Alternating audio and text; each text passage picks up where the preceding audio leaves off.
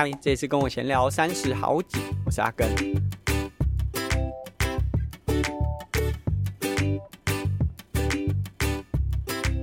不知道在这个背景音乐的演示之下，大家觉得这一集的节目听起来感觉是怎么样？因为今天我们录音的环境也好，或者是我录音的器材都跟过去比较不一样。那首先是环境啊，我现在在汽车里啊。不过说真的，就汽车好像也不是一个很意外的录音场合。就有时候我家里可能比较啊多人，或者是不不太那么适合录音，我也会到车上录。但是今天我使用的器材呢是。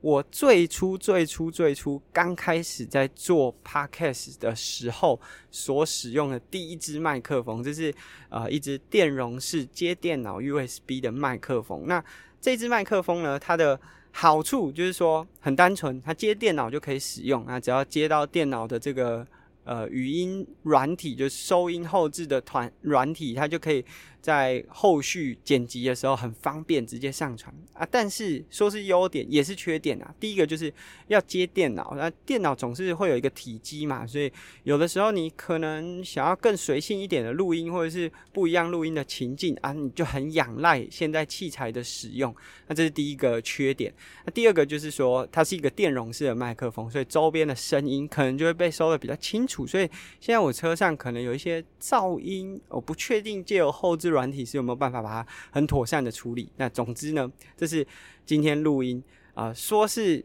这个用了第一次录音的器材，大家看这个标题，可能也可以猜出来，这一集呢是第三季的第四十三集，但也是我们节目做了满三周年。我们节目是在二零二零年的七月二十八号上架了第一集的节目，然后一直到现在，真的过了非常长的一段时间了。那呃，我们虽然说就做了那么久，然后节目好像也还算稳定，但其实其实收听的人就是来来去去啊，跟人生一样嘛。所以这一集的节目，我们可能会和大家分享一下，就是我做这个节目，呃，开始的起头是什么？因为其实蛮多听众可能是在第二季的尾声，甚至很近期才加入我们，那跟我们最初创立这个节目，其实有蛮多的差异的。那我们在这一集的节目呢，就是想要和大家来分享。那除了这个分享之外，也会和大家分享说，诶，这个节目对我带来什么改变？所以也会是一个相对短的节目吧，希望啦。那这一集的节目开头，我们在四十集的时候，其实有听众 Q&A，有和大家分享说，呃，就是大家回馈，我们会念出来啊，分享啊。但其实有一个漏掉的，因为我们在。Apple Podcast 后台其实是看不到跨国的评价和留言的，所以我一直到 First Story 的后台才发现，诶，有一位香港的听众给我们的回馈，那我没有在当时的节目把它分享出来，所以这一集的节目呢，先来和大家分享一下这位听众是蛋卷，那他说很恭喜我请了听众成功，呃，简单来说就是恭喜我，就是因为呃前几集的节目有说，哎，到底要不要做下去啊？好像呃有获得非常多听众的鼓励啊。那他听完我分享训练的方法，就是要不断的累积啊、利用通勤的时间跑步。那他非常有同感，他冬天的时候呢，真的是利用通勤的时间来慢跑。那至于平常，他是借由这样的方式来训练自己。那他最喜欢的运动是游泳，反而最讨厌的是跑步。那因为没有教练，没有课表，我就规定自己，如果想要游泳，就要先跑步。所以他呃一星期就是要今天跑步。明天游泳，放假的时候就长距离的骑乘加转换跑一小段。那因为下班太累，没有体力一次练两项，所以他现在目前就是每天只做一项。那这样子间隔一段时间之后就会适应，然后再慢慢加量。他觉得这样有规律的训练是很容易慢慢适应的啊。午休时间他可能有一个小时，他会用半小时的时间吃饭，然后半小时去深蹲啊，是或者是用毛巾做一些肩关节的伸展。下班的时候等车，他就垫脚来训练他的小腿啊。反正每个人都在低头滑手机，也不会很尴尬，根本没有人会理他。如果要把一小堆的石头和沙子都放进一个杯子里面，一定是先把大件的石头放进去，再来把细沙慢慢分批倒进去。那这样就可以满足所有的需求。诶，他大概想表达的呢，蛋卷想表达就是。这个日常生活其实蛮忙碌的，就跟大家一样，所有听众也是一样，上班啊、工作啊都有很多挑战。那他借由这样子的方式，让他生活可以再塞进一点点的训练。他说下次再分享他历年在泳池有趣的事情。那我很期待，因为毕竟我们现在在经营这个游泳池，所以我对泳池有趣的事情也蛮想了解。就是也许是从泳客的视角，或者是一个使用者的视角啊，他们对于泳池。会有什么样的情感连结，或者是 会希望可以有在过程当中获得什么收获？那这一集的节目也和大家分享，就我们接下来就是暑假已经进入到后半段，八月了嘛。那我们在九月三号，等于是暑假结束的第一个周末。我们要在新大附中的游泳池举办小铁人赛。那这小铁人赛蛮特别的，是说游泳、骑车、跑步全部都在学校里面。那我们会以每一组六人，一样是游泳集体出发。虽然它不是开放水域，但是其实对小学生来说，一百四到一百二的水深，对很多小朋友已经是呃跟开放水域没什么两样了。所以这个开放式的。竞赛方式，简单来说就是我们会把水道绳全部都撤除。那不同的年龄呢，会有不同的距离。那距离相较于外面已经举办很久的这些铁人三项的小铁人的比赛来说，可能会短一些。但是对于第一次想尝试的伙伴来说，还是有一定的挑战性。那游泳就是会用泳池，然后撤除水道绳；骑车呢，就是会我们会用训练台的方式。统归赛啦，都会使用美利达所提供的这个。儿童单车，那在训练台上也会比较公平，就对所有的小朋友来说是比较公平的一个竞赛模式。那最后的跑步就是会在田径场，那楼上这个跑道一圈是两百公尺，那对应的不同距离会有不同跑步的长度。那我们希望借由这样的方式，让所有的伙伴都有机会尝试到铁人三项这个运动，所以。不会是很哈扣的距离，不是说你一定要练得很精实，你才有办法完成这个小铁人赛，是几乎每个人都可以完成。但是我们当然还是有一个关门时间，所以你还是必须要可以连续的去操作这个运动。那如果大家有兴趣的话，我们会尽快公告这个报名的资讯啊，报名费用不会太贵，那基本上大家参赛会有一些小礼物或者是。呃，得奖的奖品，那希望如果有小朋友，就如果你是家长，或者是假设你是小朋友听我们节目，应该比较少啦。但是如果有兴趣的话，我们会在新大附中游泳池的粉丝专业还有 IG 发布这些资讯。当然，我自己的粉丝专业可能也会和大家分享。那这个是接下来新大附中游泳池会举办的一个活动。那我们的节目呢，做了三周年，那这三年有什么改变呢？第一个改变就是。我们的节目主题不断的在变化。其实我的第一季内容啊，就是真的非常符合 运动生活化这个主轴。我们分享非常多，包含第一季的第一集，我们就会分享科班战社团，就是一直到现在都还是有非常多人会讨论。尤其是假设黑豹旗的棒球赛开始了，或者是有些社团型的球队，他在打比赛的时候，哎，遇到科班的球队，啊，甚至像最近呃这个。U 十二的世界杯在台湾的台南亚太棒球园区举办，那这个美国队啊，精英阵容对上纽西兰，打了一个四十三比一，我记得如果比数没记错，反正四十几分啊，这个真的就跟科班战社团是很像的一个主轴。那我们当时就分享了这个我自己的观点，那几乎每一集我们都会找一个议题啊，包含。大家最常讲的，是不是政治归政治，体育归体育？所以在第一集，我觉得我自己是非常非常用力的在做节目。我几乎每一集的主题都要花个七八个小时去构思那一集节目的主轴啊，当然。这个做节目就真的蛮辛苦的，就是无论是付出的时间啊、精神啊，都是相对比较用力。所以在当时我就开始想说，哎，是不是要做一些调整？所以在第一季做完五十一集之后，我们第二季呢，加入了我一点个人的故事啊，开始阿根的人设慢慢比较多浮现在台面上。我们做了插班运动员的集数，那这个集数的目的呢，就是希望说借由我自己的故事和大家分享说，诶，在运动的这个历程，它是很立体的，不是大家想象中那么扁平。当然，也是也希望所有选择运动这条路的人，不要把自己的路走得很扁平。所以这是插班运动员的主题，一直到现在的第三季。本来我们有加入一个乔来了的单元，不过他真的很久没来，他应该也有将近十二集的集数没有出现在我们节目主轴当中。那希望他之后有空可以跟我一起录音。我们最近常常因为他怎么都不来参与我的录音呢，而有时候有点小争执啊。那呃，当然是因为泳池的元素。那当然，当时我们的主轴乔来了，其实是希望借由亚乔产后，然后他想持续运动的这个观点来和大家分享女性玩家或者是女性运动员。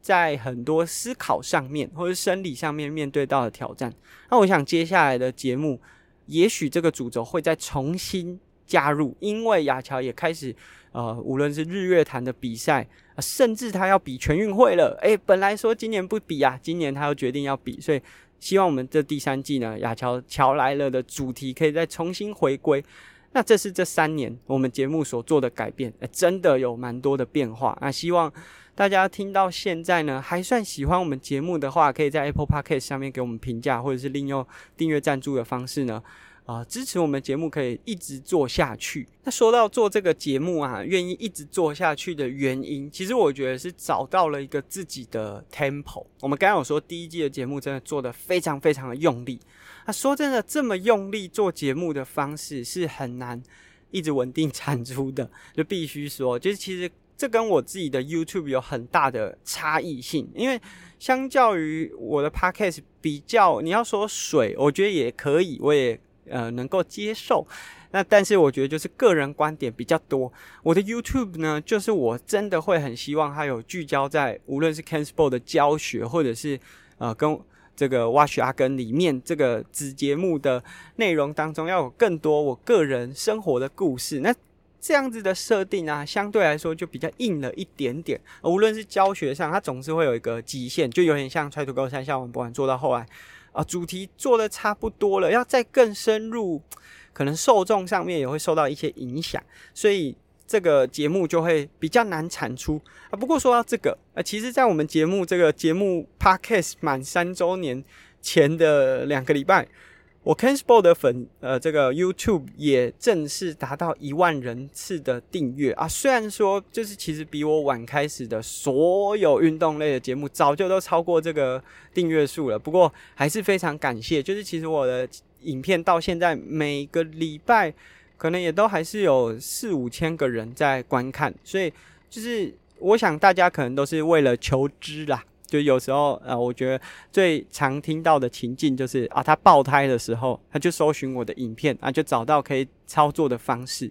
就换好了。所以也希望说，这个是真的有点像是一个资料库，可以帮助大家。就像 Try to Go 三项玩不玩之前我们讲了，它就像一一本字典呐。就假设你在准备铁人三项，或者是在准备一些活动的时候啊，它可以提供你一些元素啊，去解决这个问题。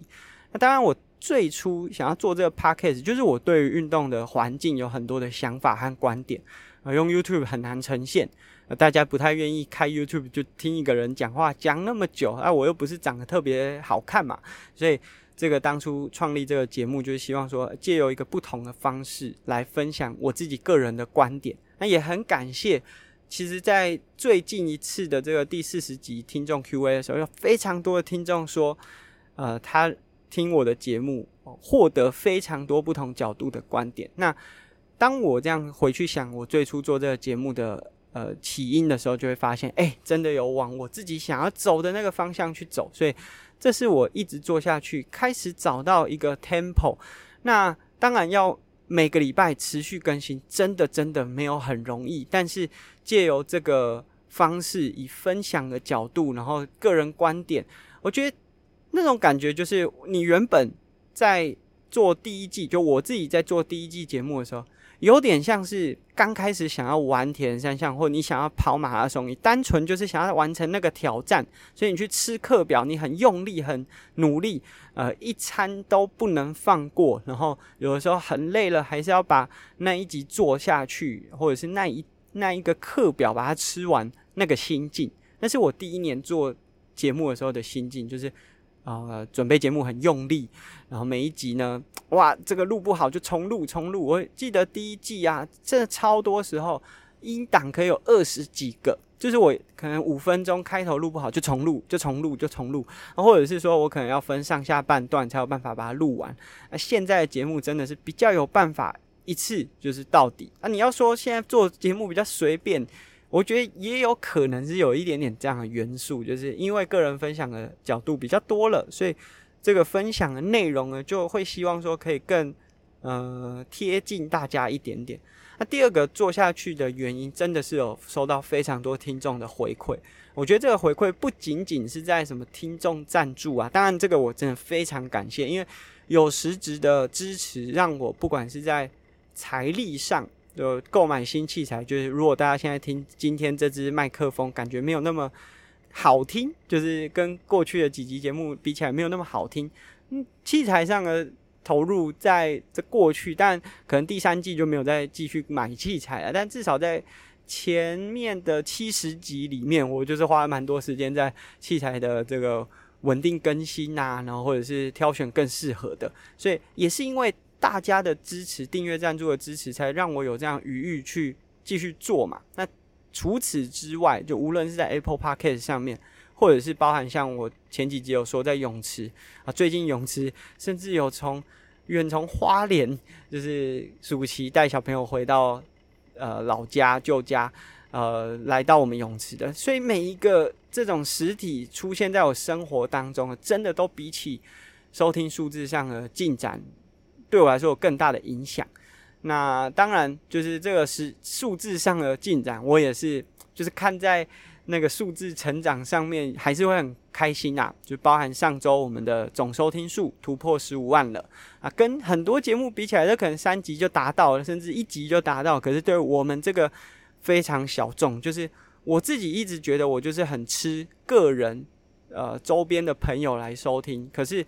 当你开始发现到说生活当中有越来越多你根本。素未谋面的人，他也听过你的节目，他也给你节目回馈，甚至他出现在你的生活中的时候，啊，那真的是愿意一直持续把节目做下去一个非常非常大的动力。这是我持续做下去的原因，两个，一个是找到自己适合发布节目的 tempo，不要这么压抑自己，呃，不要这么高压的去对待自己。第二个呢，就是因为有所有听众给的。鼓励和回馈，这个真的有绝绝对绝对绝对的帮助，所以非常感谢大家持续的支持。呃，我不知道大家从插班运动员有没有感受出来，因为在插班运动员可能分享这个的内容没有那么多。我是一个转学专科啊，就是专门转学的。我幼稚园读了两间啊，敦化国小和内湖国小。国小读了三间，呃，小一、小二是在敦化国小，小三、小四是在内湖国小，小五、小六是在呃大同区的大桥国小。那国中呢，是我唯一没有转学过的。那前期就是国中以前的这些转学，大概都跟我的家人工作的关系有关，他们就教职人员，所以调校啊，我就是跟着他们就读。那当然我的。妈妈后来也有跟我讲说，她其实蛮后悔就是这样做选择。一来是她的 loading 很大，就既是学校的工作，又要负责孩子的教育，那常常就是我犯错了，这个学校老师马上就找到校长室啊，这明明是私事哦，这明明就是呃这个小朋友，就你。你爸妈如果在你学校发生事情，可能就联络部写一写，或顶多严重一点，把你妈找去学校，把你爸找去学校，很少就是无缝接轨的，马上犯错立即呈报吧。但是这就是我的生活啦。那这不是我要讲的重点，是其实，在这样子的生活环境之下，我对于资讯的不了解是还蛮恐惧的，在我。大学以前，甚至出社会过了很长一段时间，都有这样的状况，就是你看到一群同学或者是同才在讲在讲话，就是我我们讲一个很实际的情景，就是例如说小学，大家可能都一个小群体一个小群体，你看到几个同学在讲话，然后啊看甚至看着你，然后再跟再讲一些事情，然后当你走过去问他们说，诶，怎么了怎么了啊？他们不跟你讲，你会开始心里有非常多的。小剧场或问号，他是不是在讲我？我是不是少知道了什么东西？我觉得这个久而久之，因为这样子的情境，你就想，我小学的六年，甚至我到了呃，高中也转学过，大学也转学过，呃，大学是休学重考啦，所以这样的情境对我来说啊，是我自己会还蛮恐惧，当这样子的情境出现。那刚刚讲的是比较显性的，你就是看得到对方，然后知道对方在讲什么，呃，资讯是怎么样，不让你知道的那个感受。所以这个是我一直好像深植在我心中。当有人开始传递一些资讯，但我不知道的时候，我会对这件事情是恐惧的。但随着我开始做 podcast，做的越来越多，而且尤其是我们的主题做了非常多议题式的讨论，哇，开始很多人呢会。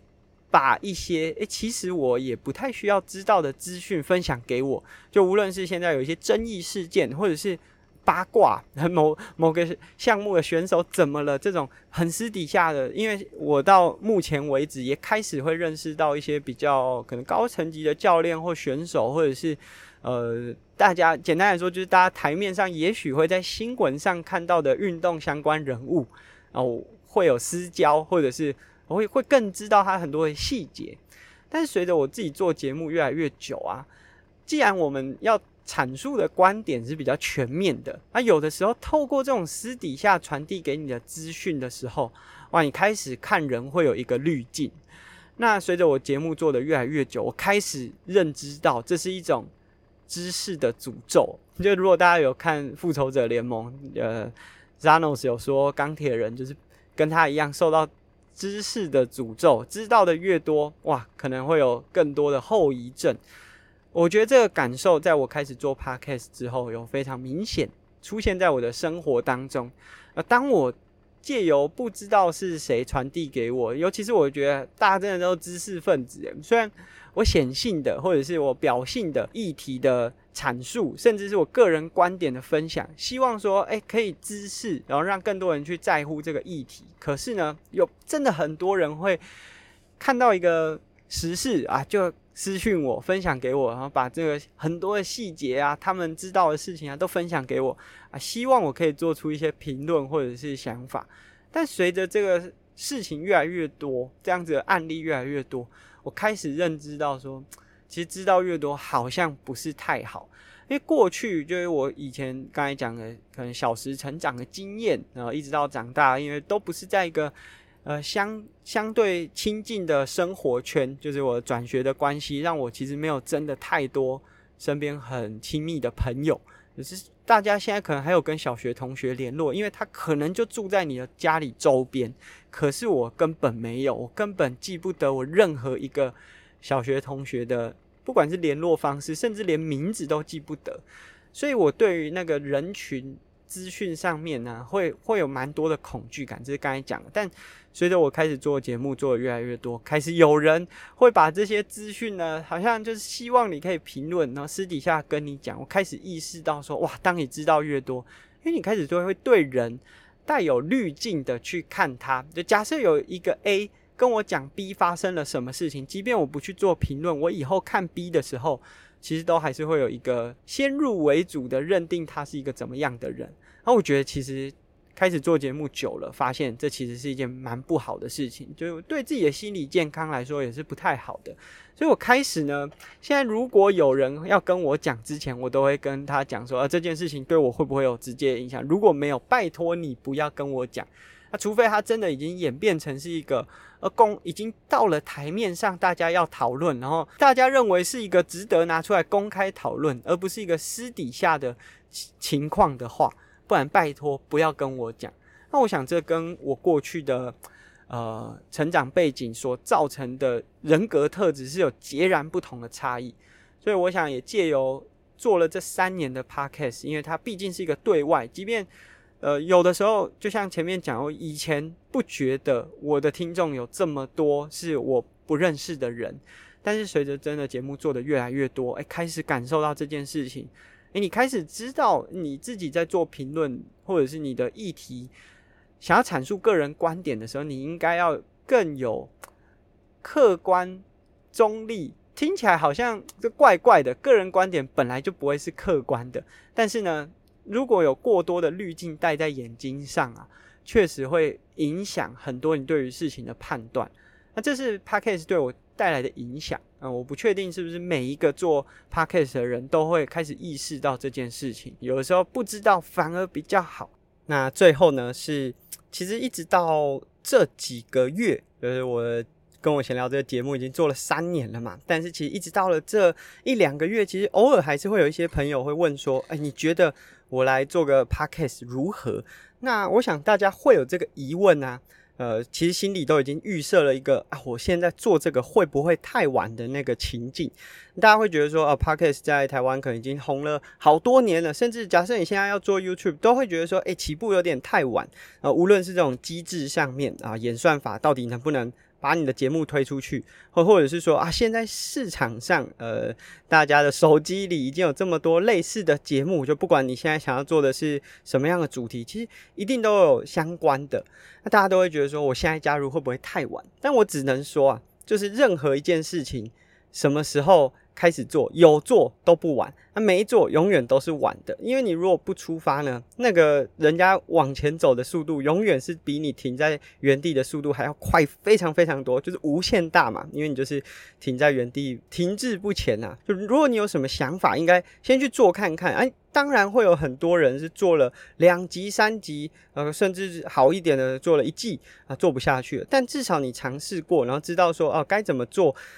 下一次调整的时候，呃，会是一个比较好的方式。那，毕竟就是我做了这么多次的内容产出，也不是每一次也都可以成功。我们过去成可能也有借由一些比较特殊的呃主题，例如说踏上擂台，那这个主题就是想要把不同运动。风格不同、运动特性的选手放在同样一个舞台去做竞争，那是个很好的发想。就至今我都觉得说，哎，假设我有机会去做个电视节目，啊，这也许是一个很好的发想。但当时的不管是能力上面还是环境上面，哈，没有那么好的出发点。哎，但是因为做了，那在做的过程当中，你可以